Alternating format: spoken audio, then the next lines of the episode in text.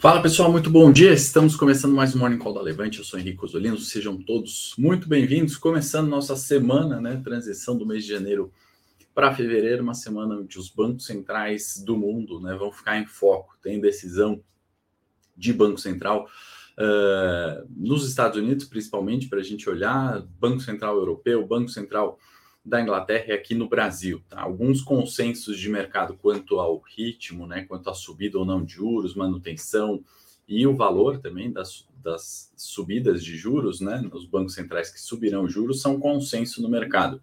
Acho que vale a gente discutir aqui um pouquinho sobre o tom, sobre o comunicado, sobre expectativas ali das decisões que acompanham a taxa de juros. Né? Sem dúvida, isso vai ditar ritmo da, dos mercados nessa semana e também balanços aí das big techs, né? Estamos falando de Apple, estamos falando de Facebook, né? A Meta, entre outras, e as empresas que recentemente demitiram aí mais de 50 mil funcionários, então uma preocupação bastante intensa. Vamos tentar relacionar tudo isso né, com inflação, com empregos uh, e, obviamente, perspectivas e reflexo disso para o Brasil. Né? Então, são alguns dos assuntos que a gente vai falar hoje por aqui. Mande sua pergunta, mande sua dúvida, sua crítica, sugestão, sempre bem-vinda. Faço o convite para você seguir a página da Levante, curtir, se inscrever. Se você estiver gostando desse Morning Call, dá o like, é a única forma de eu saber que você está gostando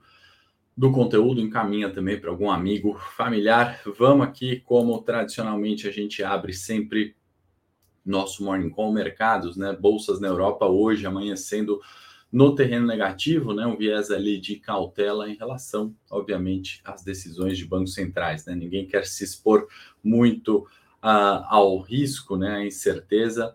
Uh, e a gente vê bolsas na Europa, né? Se a gente pegar o Eurostox aqui como referência, caindo 1,11%, inclusive maior queda do que as próprias bolsas por lá. A gente tem volta né, do feriado de Ano Novo Lunar na China, né, onde a gente teve CSI 300 uh, subindo, a gente tem índice Nikkei subindo levemente, fechamento na sexta-feira das bolsas americanas, Dow Jones, S&P e Nasdaq, né, subindo no terreno positivo, quando a gente olha variação no mês, né, o cenário é muito mais tranquilo do que era em 2022, pelo menos no fim do ano, né? Bolsas é, lá fora subindo, e Bovespa também subindo, né? E vamos comentar um pouquinho mais um detalhe aqui, alguns gráficos, né? Então a gente tem é, dados, né, macro do, dos Estados Unidos, né? Algumas, alguns é, é, indicadores de sentimento deteriorando. Né? Quando a gente fala é, de índices, né, a gente pode falar do PMI, linhazinha verde, água, que está quase sumida aqui, né? mas a ideia é a gente observar né, a tendência de queda desses indicadores de sentimento, né? Então estamos falando do, do, PMI, né? Purchase Manager Index, uh, dados ali de, de, de manufatura também, outros índices, né, mostrando esse declínio mostrando um pouco dessa desse sentimento de dúvida e de preocupação, né, que ronda os mercados e a gente tem que tentar entender quais são os pontos de inflexão, né? Se a gente puder olhar essas pequenas retomadas de dezembro a janeiro, né? Se são pontos de inflexão, se são continuidades de tendência de queda, acho que é o nosso maior desafio aqui olhar numa semana em que acho que nunca ou melhor, nunca não, né? Mas das últimas reuniões do Fed, né? As, altas de 0,75, né? E essa dúvida quanto à continuidade de altas como 0,75, uh, eh, e eu vou mostrar aqui, na verdade, o, aquele, aquele site que eu gosto de mostrar para vocês, né? Gratuito, inclusive, para quem quiser acompanhar, né? Dados e expectativa do consenso, né? O CME Group, né? Que está precificando né, a subida de 0,25 praticamente em 100% né, das estimativas. Né? Então, a gente está falando de uma redução desse ritmo de aumento. Né? O bacana desse site aqui, né, não estou fazendo propaganda, mas uh, a gente consegue também comparar, né, por exemplo, as variações dessa expectativa ao longo né, dos, das semanas, dos meses. Né? Se a gente voltar é, um mês para trás, né? Essa não teve tanta diferença, mas tinha é, quem esperava meio ali de aumento, né? Continuidade ficando a taxa americana em 4,75 e 5, né? A variação, lembrando que a Selic americana, né? A taxa de juros uh, do Fed uh, é uma faixa de preço, né? Nunca é igual aqui, nosso Selic 13,75 cravado, então expectativa maior para variação uh, entre 4,5 e 4,75. A gente vê a variação aqui, né, do, do consenso. E a gente pode olhar isso aqui também futuro, né, também em 22 de março, na próxima reunião, né, a gente vê ali é, uma divisão maior, né, tem aqueles que acreditam na manutenção da taxa, né, ou seja, lá em março a gente vai ter uh, a mesma taxa Fed subindo juros, né, em 0,25 do que a gente tem hoje, a gente tem uma parte uh, acreditando em novo aumento de 0,25 e a gente tem uma outra parte aqui acreditando ainda em meio por cento. Tá? Então esse site aqui acho que é bem interessante para quem quer ficar acompanhando aí diariamente, semanalmente, enfim, ou olhar uh, dados históricos ali do consenso e de probabilidades de taxa de juros. Né? Não vamos estender tanto aqui esse assunto, mas a ideia é justamente é, o, o, principal foco dessa semana é justamente entender é, esse equilíbrio aqui do Fed. A gente já vai voltar nesse assunto, tá? Se você tem qualquer dúvida nesse sentido, pode mandar aí. Se você está me falando, nunca vi uma taxa de juros, não sei o que, que é isso, do que, que você está falando. Cheguei hoje aqui, comecei a investir hoje. Pode parecer complexo, mas não é tanto assim. E a ideia do nosso Morning Call é justamente é, quebrar né, esse economês e transformar isso em informação valiosa para os nossos investimentos. Como é que está a volta dos mercados, né? CSI 300, estamos falando de Ásia, estamos falando de China, voltamos para o patamar de 4.210, né? Isso é 20% acima do que aquele fundo de outubro, né? Quem é mais antigo de Morning Call lembra, né, que a gente comentou sobre aquela recuperação forte em novembro, né? As bolsas é, techs também na China recuperando preços, né? E por esse, parecia ser esse início de fluxo positivo, né? Ainda com muita incerteza no radar, com muita incerteza quanto a essa demanda, volta de consumo na China, crescimento de PIB por lá, porém fluxo, né? Aquele momento onde uma bolsa barata, se a gente olhar por fundamento, olhar por dados históricos, né, capitaneou parte do fluxo e a gente pode falar sim, porque não parte do fluxo do Ibovespa naquele momento. Né? Então, é por isso que é importante a gente olhar outros índices, outros mercados, é por isso que a gente traz no Morning Call, né? Porque uma retomada né, em 20% do mercado como asiático ou em um outro emergente comparável ao Brasil, né, pode significar drenagem de fluxo, por exemplo, para a Bolsa Brasileira e migração para uma outra bolsa qualquer que seja o menor risco maior retorno. É isso que o dinheiro do mundo, né? Se a gente pensar no mundo como aquele grande ser humano com um bolso gigante de dinheiro, como eu sempre falo aqui, esse capital vai fluir onde tiver maior retorno e menor risco, né? Então, muitas vezes a gente vê uma empresa barata, uh, descontada, caindo no Ibovespa, simplesmente por uma questão de fluxo, por uma percepção de risco do mercado. Então, achei interessante a gente falar sobre isso, né? Então, na volta da China, recuperação ali no patamar de 4.210, quando a gente está falando do CSI 300, tá? É, quando a gente vai falar de Banco Central e subida de juros, a gente sempre fala de uh, inflação. Né? Inflação é a medida mais conhecida no Brasil, IPCA, uh, IGPM é uma medida de inflação também, nos Estados Unidos o CPI, né? Consumer Price Index, que a gente fala, mas aquilo que o Fed usa para uh, principalmente determinar sua taxa de juros é o PCE, né? Personal Consumption Expenditure, que, que é, né? Os gastos ali com consumo. E isso, inegavelmente, né? A gente pode falar que estamos observando sim um declínio, né? A gente está é, olhando para é, o principal indicador que o Fed usa para determinar sua subida ou não de juros, né? Lembrando que a meta do Fed é, de inflação está em 2, a inflação americana está muito acima disso.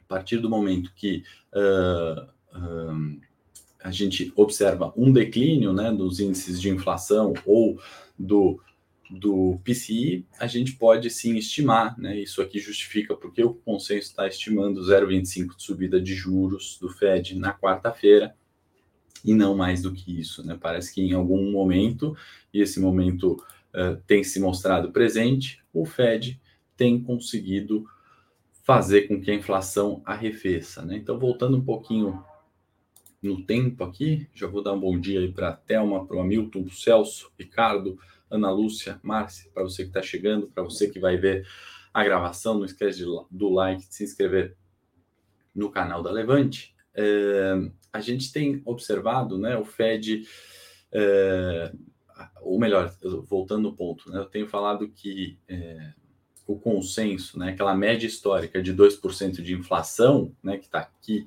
nesse gráfico, né, o Fed, ele, no longo prazo, ele sempre alcançou, né, no curto prazo, a gente pode falar de 2021 para cá, isso tem sido colocado à prova, né? O Fed tem sido bastante criticado e colocado uma dúvida se ele conseguiria, de fato, subindo juros, voltar com a inflação é, para a meta. Né? Isso tem é, acontecido e, e, muitas vezes, né, é, o tempo é o que frustra, né? O investidor é aquele que frustra a tomada de decisão nos investimentos. Né? Se a gente pegar, por exemplo, o Patrick Harker, né, ele, é, ele é, é do Fed de Filadélfia, né, o Fed que ele tem diversas estatais nos Estados Unidos, né, um pouco diferente do nosso Banco Central, ele acredita né, que ainda sobe algumas vezes, mas ele acha que aquelas altas né, de 0,75 estão para trás. Tá? Então a gente está falando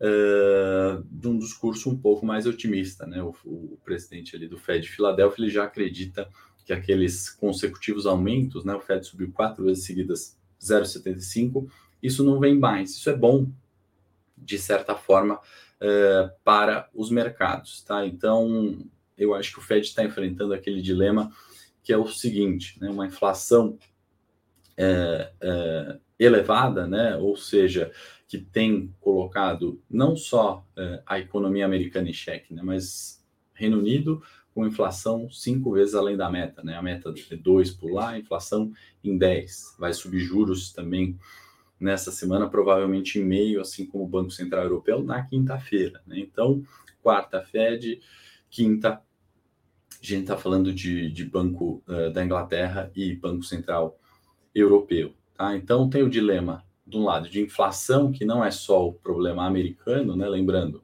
nível de emprego praticamente a pleno emprego, subindo para 3,6 taxa de desemprego nos Estados Unidos, é ótimo, né? Todo mundo quer uma economia é, com, uh, um, com, com um nível de emprego, né? Um, nível de emprego ótimo, né? Sempre tem aquele desemprego friccional, outras taxas, sempre tem um desemprego na economia, mas uh, é mínima histórica nos Estados Unidos, né? Salários aumentam. Né? Então, se por um lado eles têm uh, uma economia forte, né, ainda de, de pleno emprego e de, enfim, salários crescendo, né? Do outro, eles têm esse problema de inflação que eh, acaba reduzindo a confiança do consumidor, acaba reduzindo o consumo, né? E, e, e, não é um problema, acho que americano, né? Eu acho que a gente tem eh, o mercado está esquecendo de alguma forma, né? Eu acho que a dinâmica da inflação pode ter mudado de alguma forma. Né? A gente viu injeção massiva de dinheiro, né? Desde o subprime, ou, ou melhor, né? Se a gente olhar os últimos 10 anos, injeção massiva com pandemia, uma nova. É, nunca houve tanta impressão de dinheiro no mundo, né? O Fed jogou trilhões aí no mercado, né? O balanço recorde histórico ali e essa inflação não vinha, né? Quando começou a aparecer, veio como uma bomba, né? Maior em 40 anos, e agora o Fed encarando esse dilema, os bancos centrais, enfim, europeus principalmente, né? Encarando esse dilema, eu digo europeus e, e americanos, porque América Latina, Brasil, enfim, sempre foi uma dinâmica é, diferente, né? Eles têm que é, entender ali, né? O que de fato aconteceu, né? Então, para mim, é uma dinâmica nova de inflação que nenhum modelo, né, do, do no pós-pandemia conseguiu de fato acertar isso, né? E aí muitas vezes a, o pessimismo acaba tomando conta e a gente vê é, e, e, a gente vê né, um, um, aquela, é, o pânico de, do mercado sendo muito maior ainda do que é o, o fato. Né? Então, nesse meio tempo é que a gente tenta encontrar empresas descontadas para, obviamente, fazer as compras, né? Entender onde é o exagero, né? Se a gente olhar o CSI 300, né? Então a gente teria aqui como o mês de outubro um exagero, né? Aquele, voltando aqui no, no paralelo que eu fiz com as empresas, empresas baratas. Se a gente voltar janeiro de 22, né? Bolsa 100 mil pontos no Brasil, barata, e aí expectativas sendo é, alinhadas, é, a gente tem uma recuperação de preço. Não quero fazer é, pouco caso né, da, da, da, incerteza enfim, econômica global, da preocupação que essa injeção de liquidez continua. Né? Mas é fato que as condições financeiras, de alguma forma, estavam mais fáceis. Né? Tinha mais dinheiro no mundo e, e esse aperto, obviamente, com a subida de juros, eu acho extremamente uh, necessário. Tá? Uh, quando eu falo de, de, pessimismo, né, aí o mercado acaba precificando né, aquele, é, aquele, enfim, o CSI 300 lá na faixa de 3,500, o S&P uh, para perder, né, os 3,800, virar uma verdadeira crise, mas uh, quando a gente começa a olhar os resultados, né, os fatos, e vem para os fundamentos, a gente está numa temporada de resultados aqui no Brasil iniciando, né? Santander, por exemplo, na quarta-feira começando a falar uh, de resultados de bancos, né? Uh, nos Estados Unidos a gente tem 25% da S&P já divulgando o resultado, com 50% das empresas que divulgaram batendo expectativas em venda e mais ou menos 70% batendo expectativas de lucro, né? ou seja, lucros uh, maiores do que esperado em 70% dessas empresas. Né? Então, vem o fato né, e tem aquele reflexo positivo, né? Falam, opa, não era tão ruim assim. E quando a gente olha todo esse cenário negativo, né, acho que a gente tem que fazer essa comparação né, para investimentos, né? Quanto eu vou ter na renda fixa, quanto eu vou ter na renda variável, o que, que eu vou comprar da renda variável, é, é justamente tentar achar, óbvio, essas empresas é, mais baratas. E onde é que está esse prêmio de risco? Né? Não está naquela, é, não está no fundo do mercado, né? não está comprar Ibovespa, é, ou melhor, né? vender Ibovespa 100 mil pontos em janeiro de 22, né? ou janeiro de 23, cenário muito parecido, né? não está nessa, é, não é nessa faixa de preço que a gente vai ganhar dinheiro, nem se mercado cair, né? nem vendendo. Mesma coisa no CSI 300, vamos pegar de exemplo o mercado chinês, não é aqui que você vai ganhar dinheiro, né? Como talvez as techs, né? A grande pergunta que eu tenho feito agora em janeiro, dezembro, né? Se é um momento onde um repique de preços pode ser esperado, né? Vendo o copo meio cheio de novo, né? Não fazendo nenhum pouco caso da, da dúvida e da incerteza ali se, se vem uh, nesses, uh, nessa indústria lucros menores. Né? Não vamos esquecer, foram 52 mil funcionários ali, se a gente somar algumas techs uh, em demissões. Né? Então, de fato, é um mundo onde os juros mais altos né? e, e, e a condição financeira que é fácil hoje, né? tem uma liquidez relativamente grande no mundo, pode se dissipar e pode sim é, trazer um, um, um, não uma recuperação de preços aquelas máximas históricas, né, como a gente muitas vezes vê com irracionalidade, mas é, perda de valor né, de algumas empresas bem posicionadas, né, é difícil a gente cravar e defender isso hoje, até mesmo pelo seu desconto histórico. Então, acho que a gente tem que ter cautela e entender onde é que está o prêmio de risco. Né? Muitas vezes, num cenário pessimista, o prêmio de risco está para as compras, e num cenário otimista, né, o prêmio de risco está para as vendas. Né? Então, a gente vê esse pêndulo aí do investidor migrando bastante. Né? Como se a gente olhasse aqui, né, a gente tem comentado algumas vezes sobre FOMO, né, o Fear of Missing Out. Né? Então, o cara também não quer ficar de fora em momento nenhum. Se a gente olhar é, o, o, o, o é, juros né, de 10 anos ali, 3,5 e na perpetuidade, né, a taxa de longo prazo dos Estados Unidos em 2,5, que é o consenso por lá, né, apesar de, de estarmos em 4,25 né, nos Fed Funds, a gente está vendo que o investidor, né, que está olhando para longo prazo, ele ainda acredita né, mil uh, de risco, né? Ele acredita que vale sim estar posicionado para 10 anos nos Estados Unidos, inclusive pagando muito além do que é o percentual esperado histórico. Tá? Então a gente tem que, uh, de alguma forma, observar é, esses fatores né, com, com, isenção de sentimento, né? nem ser é, excessivamente otimista, nem excessivamente pessimista. Tá? Acho que estão os piores performances nesses dois extremos, né? quando você fica muito otimista ou quando fica muito pessimista. Fazer um convite para quem não está no meu Telegram, entra lá, Henrique Cosolino, Red Análise, Telegram gratuito, a gente complementa aqui informações de empresas, né? Tem sempre de manhã lá alguns comunicados sobre balanços, fatos relevantes, né? O, o, o micro ali no detalhe, além de outros gráficos, comentários que a gente coloca. Uh, e também para quem quiser seguir no Instagram, henrico.czz, aí lá mais um pouquinho de vida pessoal, além de mercados, tá? Uh, então, só para a gente contextualizar, né?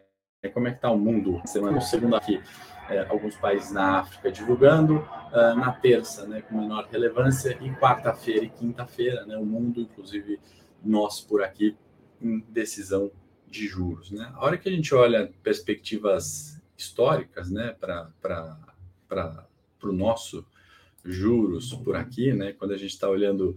Uh, é, perdão, não é essa tela aqui. Quando a gente está olhando uh, como é que o, o, o, o, Banco Central Brasileiro, né, ou a nossa inflação se comportou no longo prazo, né, a gente vai ver que a história é um pouquinho diferente. Né? A hora que a gente olha a inflação no Brasil, a gente vê frustração é, da meta sempre. Né? Eu vou colocar um gráfico aqui meio confuso. Né? Bom dia para quem está chegando agora, sejam muito bem-vindos. Não esqueça de curtir e comentar esse Morning Call.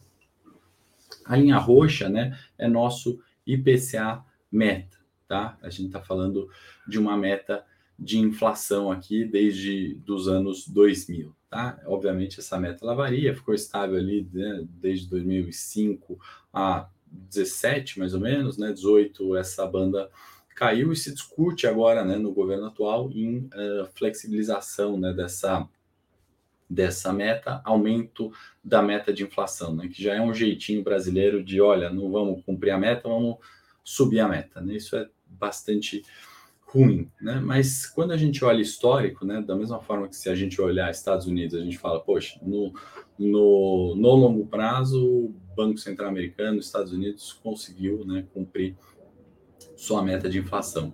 Uh, no Brasil isso é um pouco diferente, né? A última vez que a gente teve isso foi em 18, né?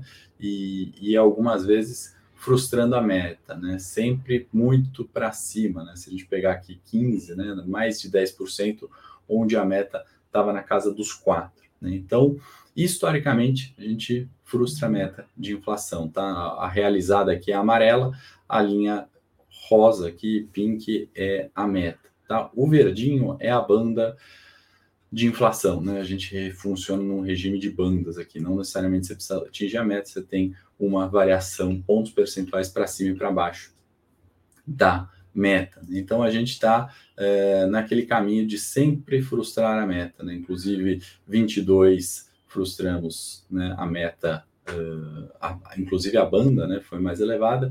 Estamos migrando para 23, onde certamente vamos frustrar a banda novamente, por isso se discute a flexibilização. E a grande questão do Banco Central agora é em 24, né, ou 25, quem sabe daria para buscar essa meta de inflação. Então, quando a gente olha é, no longo prazo, né, a gente está estimando que a inflação americana venha para a meta e a economia comece a funcionar lá de uma forma mais normal, a gente também pode estimar que a inflação aqui no Brasil não vem para a meta, né? E a gente, de fato, fique mais um ano ali ou alguns anos longe de uma meta de inflação. Né? E se alcançar a meta, parece que vem de uma decisão de flexibilização, né? Vamos subir as bandas ou vamos é, elevar é, essa meta de inflação, que olhando, né, não só do lado é, negativo, mas tentando olhar lado positivo, será que, né, a questão que, que eu levantei ali atrás, né, será que essa dinâmica de inflação realmente mudou no pós-pandemia, né? Será que a gente ainda tem é, o, o, a inflação funcionando da mesma forma né, que os modelos determinam há, há 10 anos? Né? É, será que as questões de, de quantitative easing não mudaram os preços de forma é, estrutural? Né? Será que a gente é, volta para aquela discussão, né, uma inflação, enfim, de preço de ativo e não só uh, enfim, né, os preços dos ativos são mais elevados e, e, ponto final. Né? A tecnologia tem grande parte nisso, mas isso são questões para longo prazo. Né? No curto prazo, a gente já está vendo algumas casas né, imaginando o corte da Selic no terceiro trimestre. Né? Então, pesquisas aí do, do, fonte aqui é o broadcast de 50 é, casas consultadas, né, 44% já estão estimando uh, cortes no terceiro trio. Confesso que da nossa taxa Selic, tá? Eu confesso que não é meu cenário base, né? Eu acho que na decisão que será mantida, né, a taxa de juros pelo Copom em 13,75, eu acho que vem ali pontos impor importantes, né, da autoridade monetária em questionar fiscal, né, o ciclo de cortes, como vai, vai vai se dar em relação ao fiscal, então acho que são dois pontos importantes. Um governo novo gastando mais, é, será que vai ser possível discutir esse ciclo de cortes que, que o modelo determinaria né, para o terceiro TRI? Né? Eu tenho um viés um pouco mais prático do que só técnico nessa questão, né? por isso que eu arrisco uh, esse palpite aqui fora do consenso de que não teremos corte de juros por o terceiro trio, que pelo menos eu acho muito cedo para discutir corte de juros sem ainda um, uma clareza fiscal ali do que, que vai ser, né? E aí, com isso, né, o terceiro ponto que eu imagino do comentário ali do Campos Neto é quanto à projeção de inflação para 24, né? Será que ainda dá para a gente buscar essa meta de inflação, né? E eu acho tão preliminar, né, que o, o, Congresso está voltando o recesso, né, na, na quinta-feira, aqui onde vão ser escolhidos os líderes, né? Provavelmente Lira novamente na Câmara, Pacheco no Senado, né, com uma, uma talvez uma votação mais apertada, né, com, contra o Marinho, né?